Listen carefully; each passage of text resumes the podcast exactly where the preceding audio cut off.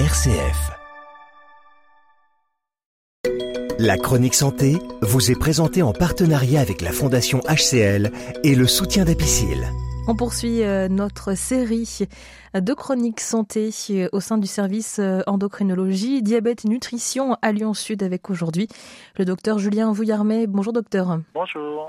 Merci d'être avec nous. Vous êtes endocrinologue à Lyon Sud. Lyon Sud qui est le centre de référence de prise en charge de la pathologie, le pied du diabète. Expliquez-nous un petit peu déjà en quoi ça consiste. Peut-être que je me suis un peu trompée dans la formulation. Vous allez mieux l'expliquer que moi non, vous avez très bien formulé. Effectivement, on parle communément du pied diabétique. Alors, c'est sûr que le diabète est un facteur de complication important. C'est un grand pourvoyeur de complications cardiovasculaires, mais également euh, d'atteintes ophtalmologiques et puis euh, d'atteintes rénales, puisque ça conduit euh, à la dialyse.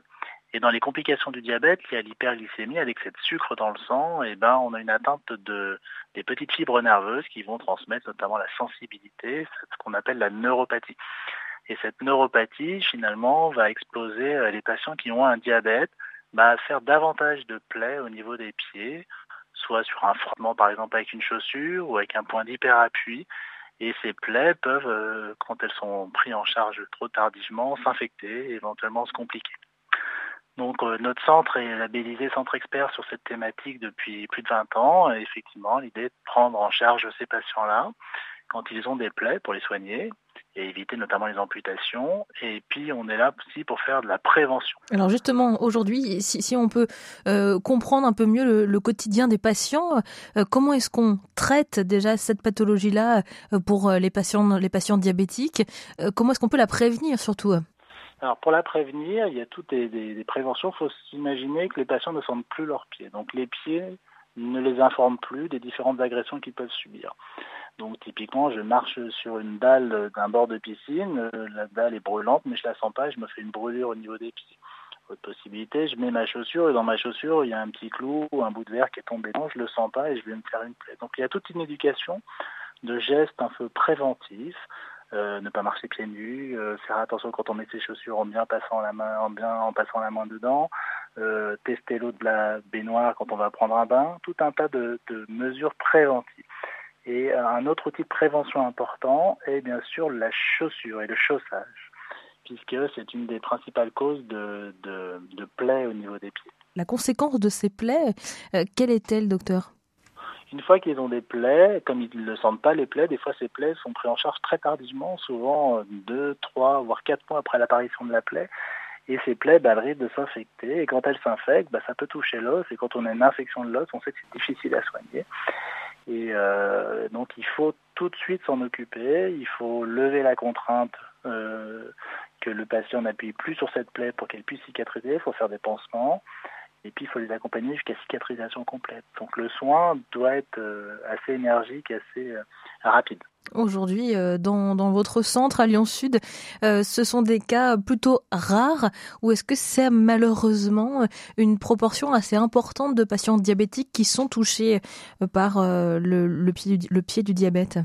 La, la, la, prévalence en fait du, du pied diabétique est plutôt en croissance, c'est-à-dire que ça devient une des complications du diabète qui est en passe de devenir la plus importante en hospitalisation. Donc non, c'est pas rare, c'est même assez fréquent, puisqu'on considère que 25% des personnes qui ont du diabète feront une plaie au niveau des pieds, au niveau de leur vie.